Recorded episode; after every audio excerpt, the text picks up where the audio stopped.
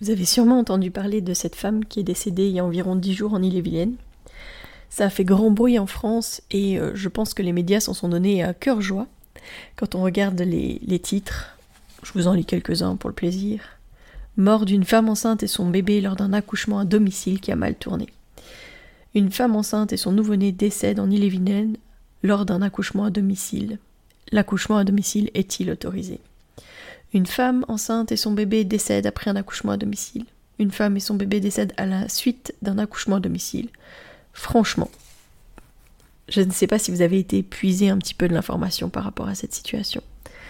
Mais là, clairement, on essaye de pointer du doigt l'accouchement à domicile. Et c'est quelque chose de très politique en France. Donc on va parler de tout ça et surtout aujourd'hui, on va explorer la sécurité dans les accouchements à domicile et en maison de naissance.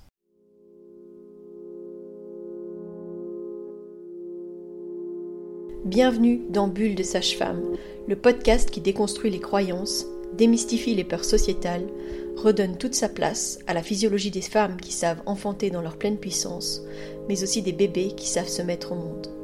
Ici, vous profiterez de l'expertise de sages-femmes pratiquant en dehors des hôpitaux, des accouchements à domicile ou en maison de naissance. Nous souhaitons que vous trouviez les outils, les informations pour que vous puissiez être les acteurs de la naissance de votre bébé, et ce quel que soit le lieu où vous avez décidé de l'accueillir.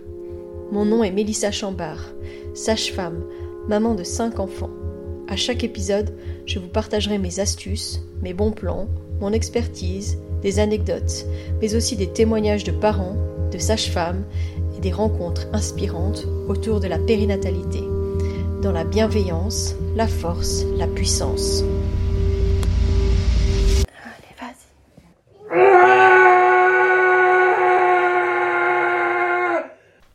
Alors quand on parle d'accouchement euh, en dehors de l'hôpital, je crois qu'il y a quand même beaucoup de gens, et notamment beaucoup de personnel médical, qui euh, considèrent ça comme un retour en arrière. Pourtant, il y a des études qui ont été faites sur le sujet et qui ont démontré justement la réduction des complications pour la mère et pour les bébés euh, lors des naissances en dehors des hôpitaux. Je vais vous mettre en lien différentes études qui ont été faites. Il y en a notamment une qui a été faite en 2011 par le British Medical Journal et qui a recensé plus de 64 000 naissances. Et puis il y en a une qui date de 2019 qui avait été faite par le Lancet et qui portait justement sur le taux de mortalité périnatale et néonatale lors d'un accouchement à domicile. Et ils avaient fait ça sur 500 000 naissances. Donc c'est pas des petites, euh, petites euh, études locales, euh, enfin voilà, non non. Et ces études elles arrivent à la même conclusion. Il n'y a pas plus de décès de bébés ou de mamans lors des accouchements à domicile, avec évidemment une grossesse à bas risque. Qu'est-ce que ça vient réveiller du coup que cette situation qui s'est passée? Quand je vous dis qu'en France l'accouchement est politique, c'est que euh, il faut savoir que les accouchements à domicile en France ça ne représente que 0,2% des naissances. Pourquoi? Bah déjà parce qu'en fait elles ne sont qu'une petite centaine de sages-femmes à pratiquer les accouchements à domicile en France sur 25 000 qui sont répertoriés. Et donc, il faut savoir qu'il y a quand même beaucoup de, familles qui n'ont pas accès à l'accouchement à domicile, rien que parce qu'il y a des refus, parce que les sages-femmes couvrent des territoires qui sont vraiment très vastes, et puis bah, du coup, elles sont très vite euh, full, j'ai envie de dire, en tout cas complètes dans leur, euh, dans possibilité d'accompagnement. Et donc, euh, en plus, on parle de 1000 refus, mais c'est clairement sous-estimé parce qu'il y aura des. Enfin, ça ne sera recensé que si les femmes vont sur le groupe, euh, sur la page de, de l'APAD, euh, et qu'elles recensent qu'elles ont eu un refus d'accouchement à domicile. Donc, autant dire que c'est largement sous-estimé. Le gros problème aussi en France, c'est la non-assurabilité des sages-femmes. Donc ça veut dire qu'il y a évidemment obligation d'avoir une, une assurance responsabilité civile, mais en France, elles se retrouvent dans la situation où elles sont incapables de payer ces assurances puisque les montants qui sont demandés sont quasi les montants qu'elles vont gagner annuellement. Autant dire que c'est pas c'est pas le fun.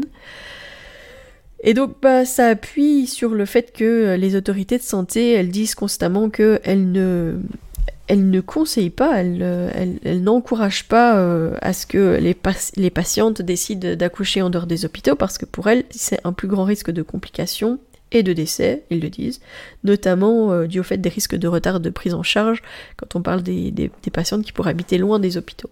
Alors en France, il y a quand même une grande, une, grande problématique, c'est qu'on a fermé les maternités de proximité, et donc on a fait des grands centres euh, hospitaliers euh, assez éloignés, et je sais qu'il y a des femmes qui font des trajets qui sont très longs avant d'aller à l'hôpital. Il a même été décidé dans certaines régions, euh, par rapport justement à cette distance qui devenait de plus en plus grande entre euh, bah, les maisons et les hôpitaux, de créer des aires d'accouchement. Ça veut dire qu'il y a des endroits où euh, les gens peuvent se garer, appeler, et qu'il y a une ambulance qui viendra les rejoindre, mais qu'a priori, voilà, elle risque d'accoucher là. Qu'est-ce qui est sécuritaire là-dedans? Je crois qu'on met vraiment au contraire en péril la sécurité des femmes et des bébés. Je veux dire que c'est pas l'endroit le plus chouette au monde d'accoucher dans une voiture, c'est pas non plus le plus sécuritaire, que ce soit en termes de, de lieu pour pouvoir intervenir, etc.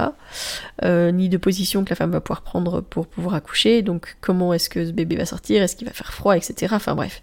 Au lieu de soutenir les femmes qui voudraient avoir cette chance, qui, qui, ont en tout cas ce souhait d'accoucher chez elles, donc au lieu de ça, euh, on met euh, des bâtons dans les roues euh, qui sont vraiment très grandes pour les collègues sages-femmes et, on rend les choses encore plus compliquées pour les patientes.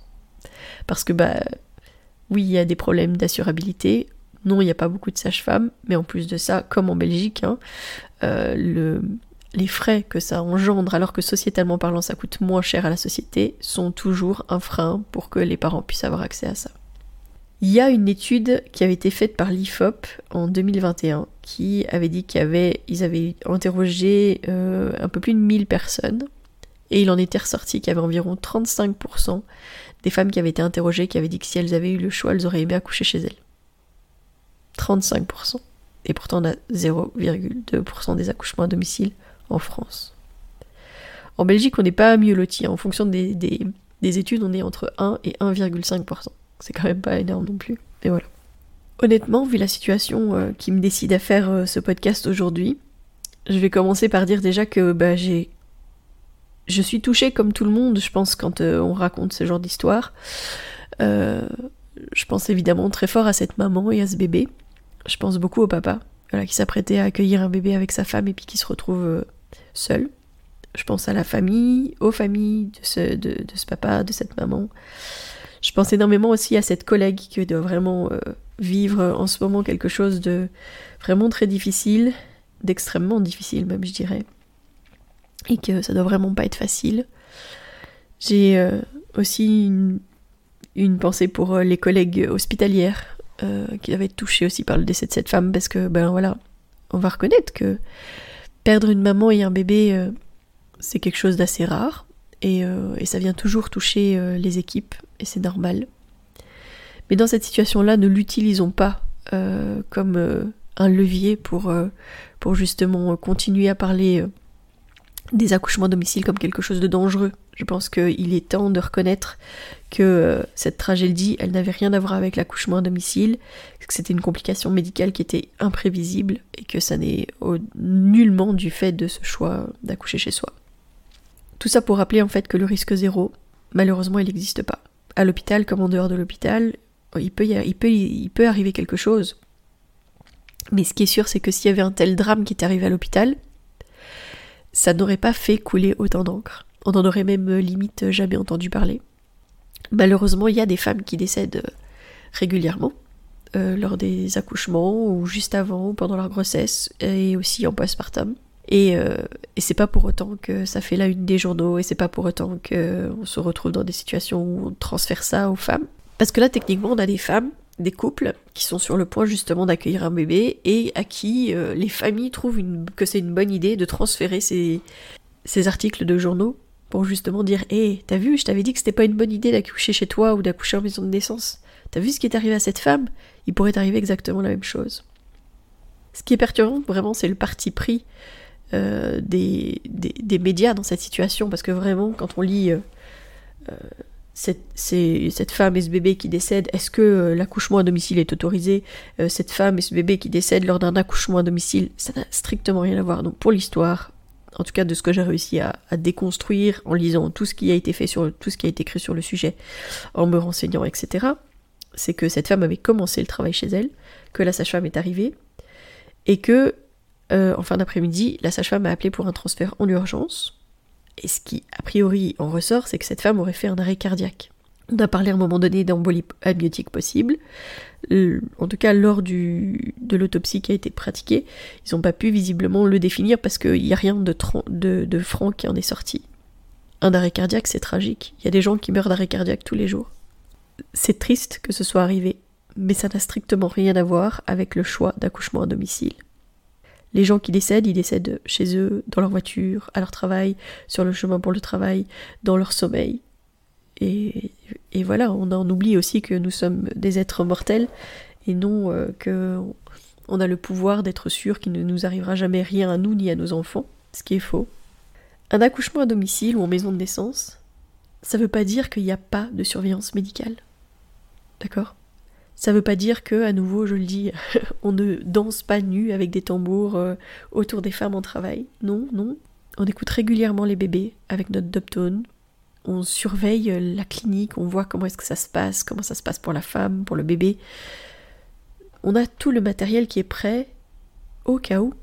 Il y a encore quelques jours euh, à la maison de naissance, j'ai eu un bébé qui a eu vraiment des difficultés au démarrage. Eh ben, on avait tout le matériel pour l'aider. On l'a aspiré, on l'a ballonné. Voilà, il va bien. Mais il va bien parce qu'on avait tout le matériel, c'est vrai. Je pense qu'il y a aussi une chose, c'est qu'il faut vraiment faire la distinction entre les accouchements qui sont programmés avec des professionnels à domicile ou en maison de naissance et les accouchements qui sont inopinés. Ça c'est pas la même chose, ça veut dire que l'accouchement a été vite, qu'il n'y a pas de personnel médical autour, que c'était pas prévu ainsi, que les parents ne sont pas préparés non plus c'est aussi à faire la distinction avec les accouchements euh, autonomes et libres, où ça c'est le choix des parents d'accoucher sans l'assistance de personnel médical. Voilà. faire la distinction, ça a quand même une très très grande importance. Moi, je peux vous dire que j'ai rencontré des situations dans ma pratique de sage-femme extra-hospitalière. En dix ans, j'ai déjà eu des situations où euh, quand, euh, quand on, parle des accouchements à domicile et des risques, etc., bah, c'est quelque chose qui est fortement pointé dans euh, et s'il se passe ça, et s'il se passe ça. J'ai eu une fois une, une dystocie des épaules. Ça, c'est un tableau clinique où euh, le bébé bloque en fait son épaule au-dessus du pubis de sa maman en descendant. Et donc n'arrive pas à sortir. Donc il faut faire des manœuvres pour aider ce bébé à sortir. Et c'est urgent. Enfin, on peut pas attendre des, on peut pas attendre d'avoir une ambulance, de transférer, de, enfin voilà, on risque de perdre le bébé entre temps. Quand je dis qu'on est prêt au niveau matériel, on est aussi prêt au niveau formation. Ça veut dire que bah, j'ai bougé cette femme, je l'ai changé de position, je lui ai fait prendre des positions, j'ai mis mes mains, j'ai fait des manœuvres et j'ai sorti son bébé. C'était pas facile euh, de, de, de, de, faire ça. En plus, j'étais toute seule parce que c'était une situation où euh, où à la base on avait dit que on ne, ferait plus d'accouchement à domicile et quand je suis arrivée en fait pour partir pour l'accompagnement à l'hôpital, bah, elle était déjà en fait trop loin et donc bah là la sécurité c'était euh, est-ce que je la mets en voiture ou est-ce que je reste euh, sachant que tout le matériel qui était nécessaire était dans ma voiture? Bah j'ai pris le parti pris de rester et en fait je ne le regrette pas du tout.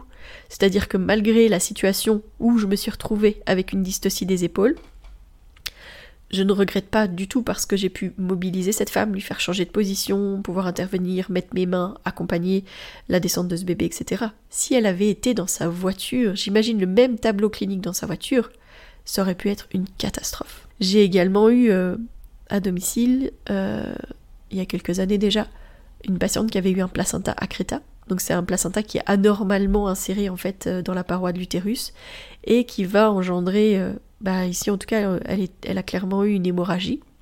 En tout cas des c'était pas euh, aussi franc que ça, c'est qu'elle a eu régulièrement des, pertes de sang euh, qu'on arrivait à contrôler au fur et à mesure, mais voilà, ce qui je pense nous a amené à, prendre une décision un peu plus tardive que si jamais elle avait juste saigné abondamment, j'ai envie de dire. Voilà. Ce que ça nous avait appris à l'époque, à mon collègue et à moi-même, bah, c'est justement que dans une situation comme ça, on avait réussi à gérer l'urgence, c'est-à-dire que cette femme, ben, on a massé son utérus, on a mis des médicaments, on lui a mis une perfusion, on a appelé l'hôpital, euh, elle a été transférée. Voilà, c'était nécessaire. Je crois que la plus grande peur des professionnels de la santé en termes d'accouchement extra-hospitalier, c'est l'hémorragie. En fait, l'accouchement à domicile, l'accouchement en maison de naissance, ça ne s'improvise pas. Ce qui fait une part importante de la sécurité, c'est quoi? Bah, c'est justement déjà de choisir une sage-femme ou une équipe de sages-femmes qui est expérimentée dans les accouchements en dehors des hôpitaux. On va discuter, euh, quand on se rend compte, des antécédents médicaux, des précédentes grossesses, des précédentes naissances si jamais il y en a eu, et des besoins spécifiques qui n'ont peut-être pas été euh, respectés, ou de, des besoins euh, que ça, a amené, de se rendre compte, bah voilà, moi ce qui n'a pas été à la naissance de mon premier, c'est ça, voilà ce que j'ai trouvé difficile, etc. Comme je vous ai dit plusieurs fois aussi, on déconstruit, on analyse ensemble, on dit, parce que le nombre de fois où les femmes pensent Ah oui, j'ai pas réussi, j'étais pas capable, euh, on a dû aller chercher mon, bébé parce que je poussais pas assez bien, parce que c'était trop long, parce que voilà, bah on déconstruit aussi beaucoup tout ça. Parce que on a besoin aussi qu'elle reprenne confiance quand finalement ce qui en recourt c'est que c'est le corps médical qui a repris le, contrôle sur elle et qui a pris le lead sur cette naissance et qui en a fait l'issue que c'est arrivé. Donc reconnaître aussi que quand c'est nécessaire d'avoir du médical, utilisons le médical, mais que parfois le médical est utilisé à outrance et que ça peut avoir des conséquences. Dans les études qui ont été faites euh, sur les accouchements extra-hospitaliers, etc., qu'est-ce que ça a montré? Ça, a montré qu'en fait, il y a plus de, plus d'intervention en fait dans les, dans les naissances à l'hôpital que en dehors de l'hôpital. On dit que en fait une femme qui accouche en dehors de l'hôpital, elle a environ 88% de chances qu'on n'intervienne pas du tout pendant le processus de l'enfantement. Alors que je peux vous dire qu'à l'hôpital, c'est pas du tout ça. Parce que dès que euh, les contractions ne sont pas super régulières, dès que c'est un petit peu trop long, dès que. Enfin voilà, on va plus facilement aller vers des petits actes. Hein. Je dis pas que c'est quelque chose d'extraordinaire, mais des petits actes qui peuvent engendrer des complications. Pour ça, hein, je vous invite à aller réécouter le podcast, euh, l'épisode 9, qui était sur l'effet toboggan et la cascade d'intervention. Comme ça, vous allez prendre conscience que justement un petit acte, présenté comme un petit acte, parce qu'évidemment on va jamais dire euh, qu'on risque d'engendrer des grosses complications, euh, peut avoir des conséquences et amener justement à une cascade d'intervention jusqu'à quelque chose de fort médicalisé. Il faut rappeler que dans le suivi médical, il y a aussi le fait que les femmes doivent avoir un suivi médical régulier. Ça veut dire qu'à chaque fois qu'on voit les femmes, une fois par mois, puis toutes les trois semaines, puis toutes les deux semaines, puis tous les deux jours, etc., etc., c'est l'occasion de s'assurer qu'on reste dans le bon, que les feux sont toujours verts, qu'on a justement l'opportunité de déceler s'il y a un glissement ou s'il y a une pathologie qui se met en place, et à ce moment-là, on va référer vers le gynécologue de référence.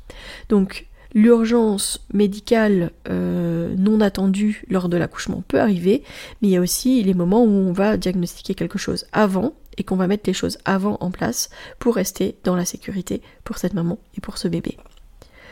Le suivi, c'est pas 15 minutes top chrono, c'est environ une heure. Je dis environ parce que parfois c'est souvent beaucoup plus, enfin souvent, souvent plus en tout cas.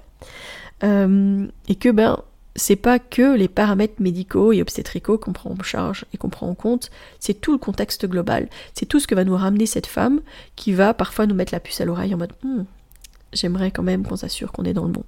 Et quand je parle de sécurité, oui, je parle de sécurité médicale, oui, je parle de la sécurité euh, au sens propre du terme auquel on imagine par rapport à la situation que je suis en train de vous décrire maintenant, euh, mais je pense aussi énormément à la sécurité émotionnelle et affective parce que c'est ça qui va aussi amener les, couples, les femmes, à aller au bout de leur enfantement.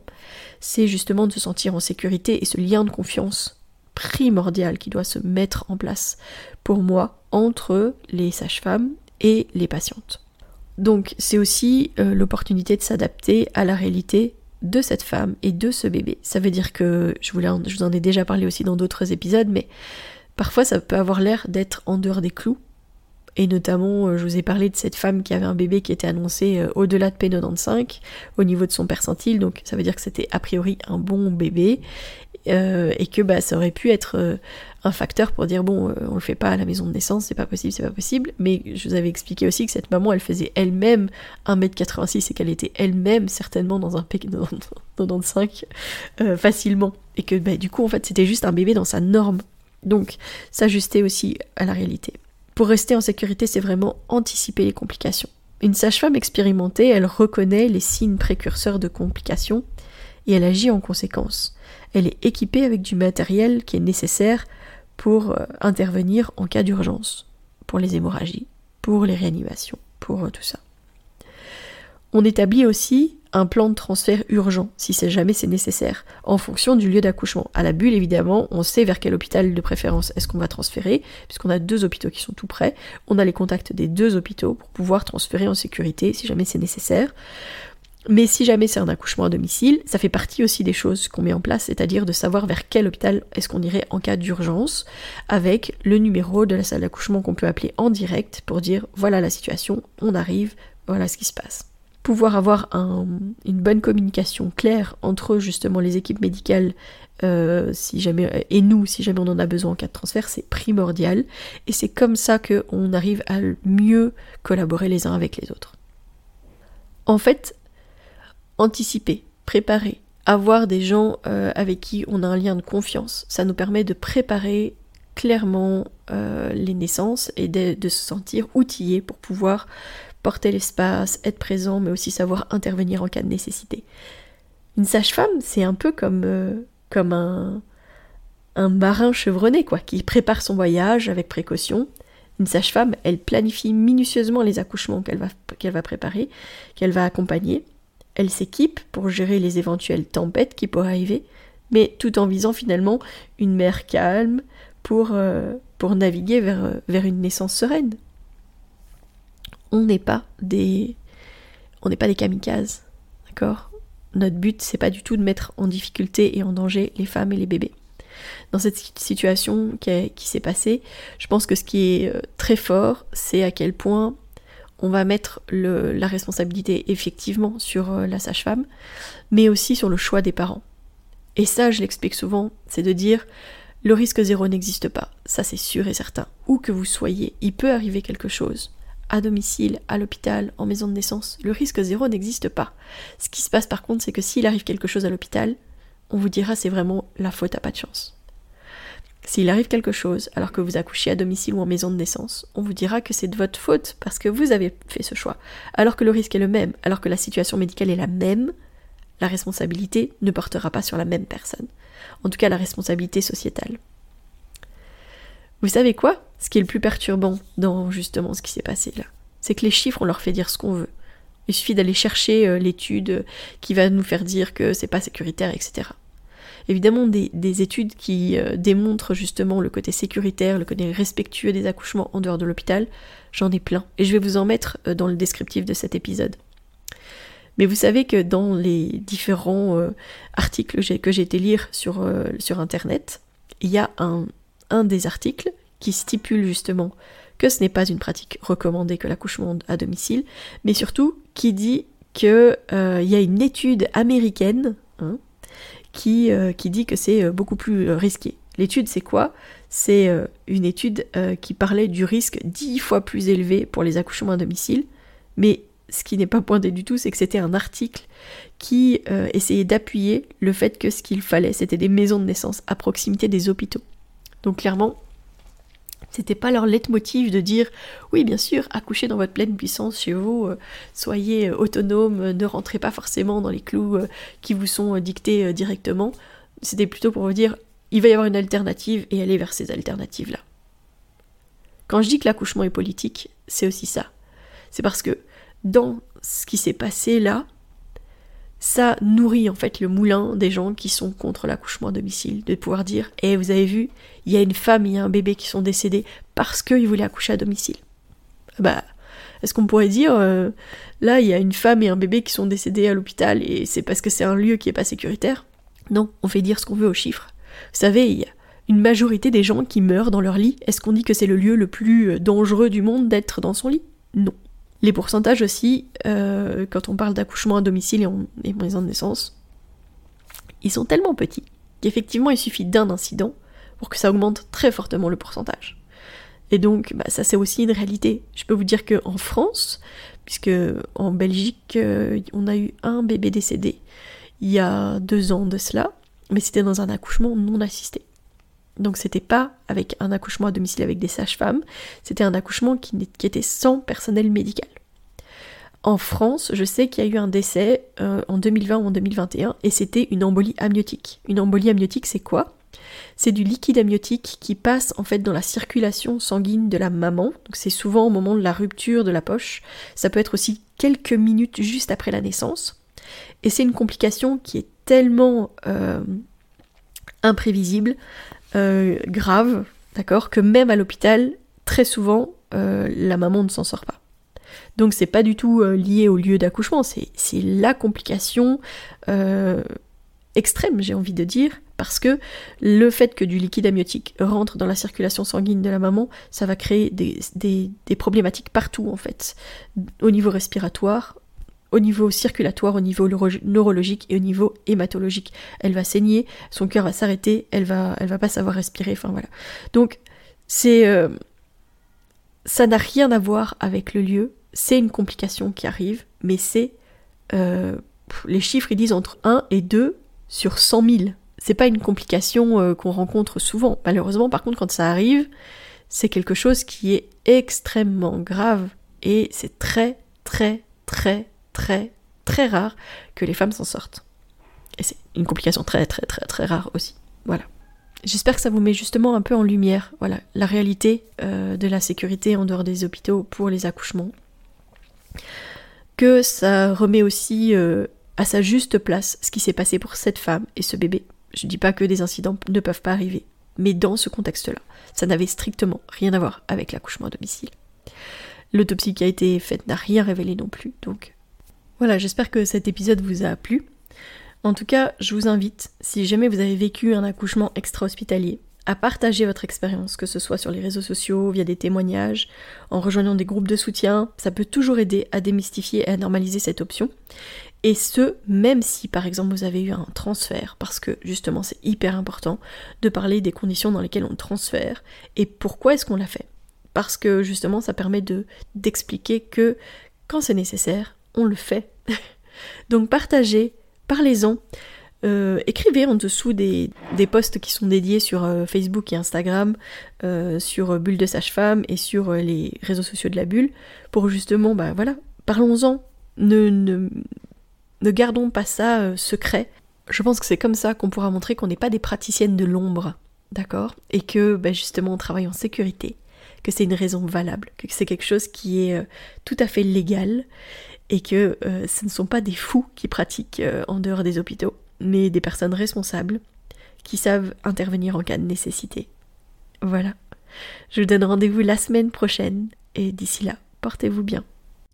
Si vous souhaitez échanger à propos des différents sujets abordés dans ce podcast, vous pouvez interagir sur les posts dédiés à chaque épisode sur nos réseaux sociaux Facebook et Instagram. Vous pouvez également me joindre par email à melissa avec un y, avec un d, gmail.com. Je serai également ravie de collaborer avec vous, que ce soit pour un témoignage, une rencontre ou pour savoir quel sujet vous intéresserait à l'avenir. Je vous invite à vous abonner pour ne rien louper des prochains épisodes, mettre des étoiles, des commentaires et surtout à partager pour faire rayonner, voyager ce podcast, pour démystifier l'accouchement en dehors de l'hôpital, parler de ses suivis, de ses naissances et continuer à accueillir en douceur les adultes de demain.